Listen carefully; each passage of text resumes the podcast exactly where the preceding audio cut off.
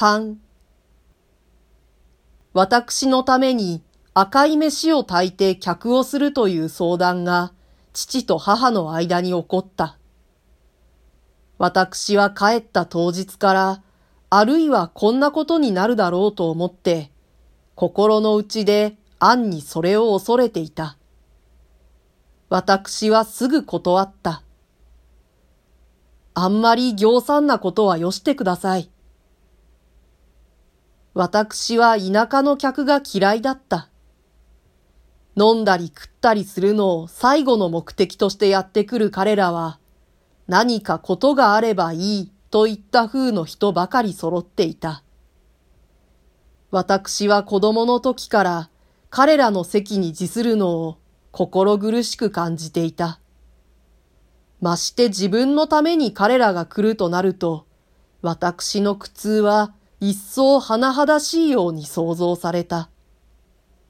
しかし私は父や母の手前、あんな野ひな人を集めて騒ぐのはよせ、とも言いかねた。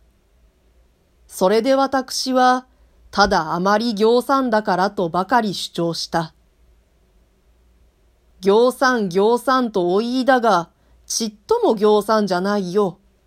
生涯に二度とあることじゃないんだからね。お客ぐらいするのは当たり前だよ。そう遠慮をしでない。母は私が大学を卒業したのをちょうど嫁でももらったと同じ程度に重く見ているらしかった。呼ばなくってもいいが、呼ばないとまた何とか言うから。これは父の言葉であった。父は彼らの陰口を気にしていた。実際彼らはこんな場合に自分たちの予期通りにならないとすぐ何とか言いたがる人々であった。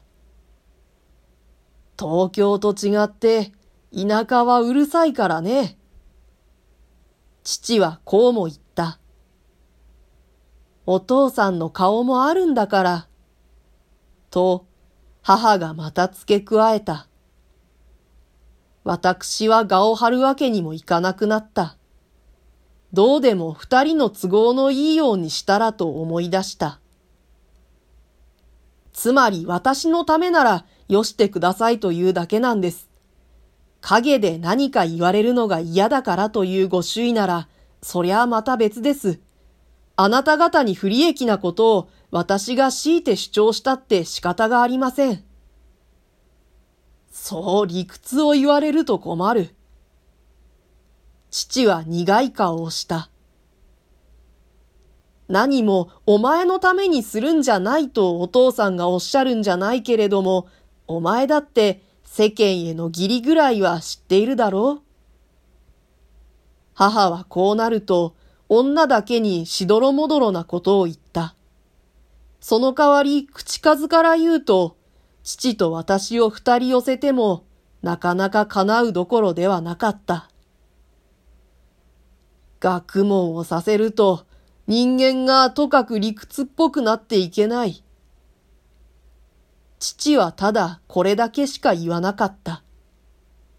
しかし私はこの簡単な一句のうちに父が平勢から私に対して持っている不平の全体を見た。私はその時自分の言葉遣いの角張ったところに気がつかずに、父の不平の方ばかりを無理のように思った。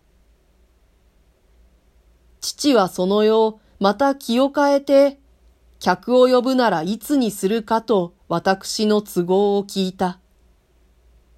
都合のいいも悪いもなしに、ただぶらぶら古い家の中に寝起きしている私に、こんな問いをかけるのは、父の方が折れて出たのと同じことであった。私はこの穏やかな父の前にこだわらない頭を下げた。